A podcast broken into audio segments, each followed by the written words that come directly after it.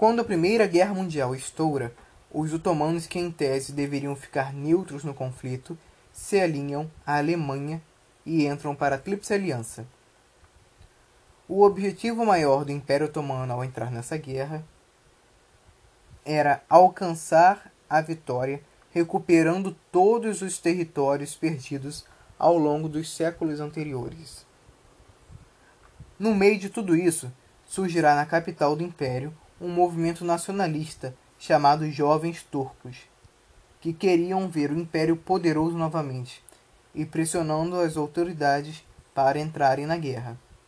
Porém, eram contrários a todo e qualquer tipo de independência de etnias que estavam sobre as, fronte as fronteiras do império, provocando uma perseguição sistemática às minorias étnicas, em especiais aos armênios, que culturalmente eram diferentes dos turcos. Estima-se que de um milhão a um milhão e meio de armênios foram mortos direta ou indiretamente pelos turcos durante esse período, que ficou conhecido como genocídio do povo armênio.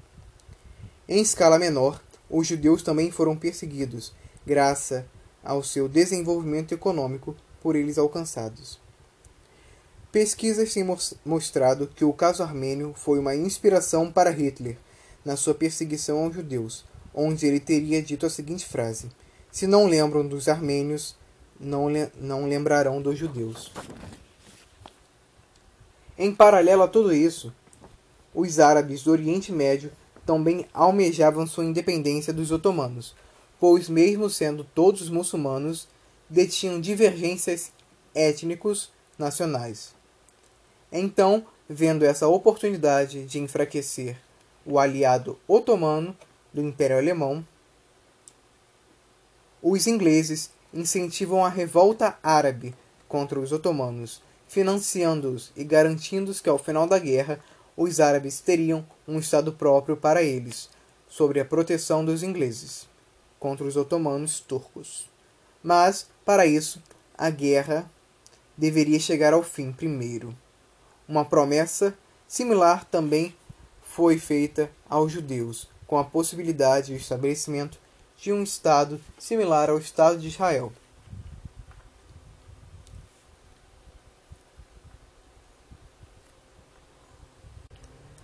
A guerra acabou e o Império Otomano chegou ao seu fim. Agora haveria um grande problema a ser resolvido: a divisão do Império Otomano. Em 1920, Inglaterra e França assinaram o Tratado de Sèvres, dividindo entre si aquilo que conseguiram assegurar do Império Otomano. Porém, das promessas que haviam feito aos árabes, só só reconheceram como países independentes o Reino da Pérsia, o Reino da Arábia Saudita e a República Turca. Ficaram sob domínio da Inglaterra o Sudão, Egito, Iraque e os atuais Omã, Iêmen e os Emirados Árabes Unidos. Sobre a dominação da França ficaram o Líbano e a Síria. O mais importante para nós será o mandato britânico da Palestina. Sobre as cláusulas do acordo de tratados internacionais, todos esses territórios eram, entre aspas, temporários para, abrir aspas novamente, até o momento em que eles fossem capazes de se administrar sozinhos.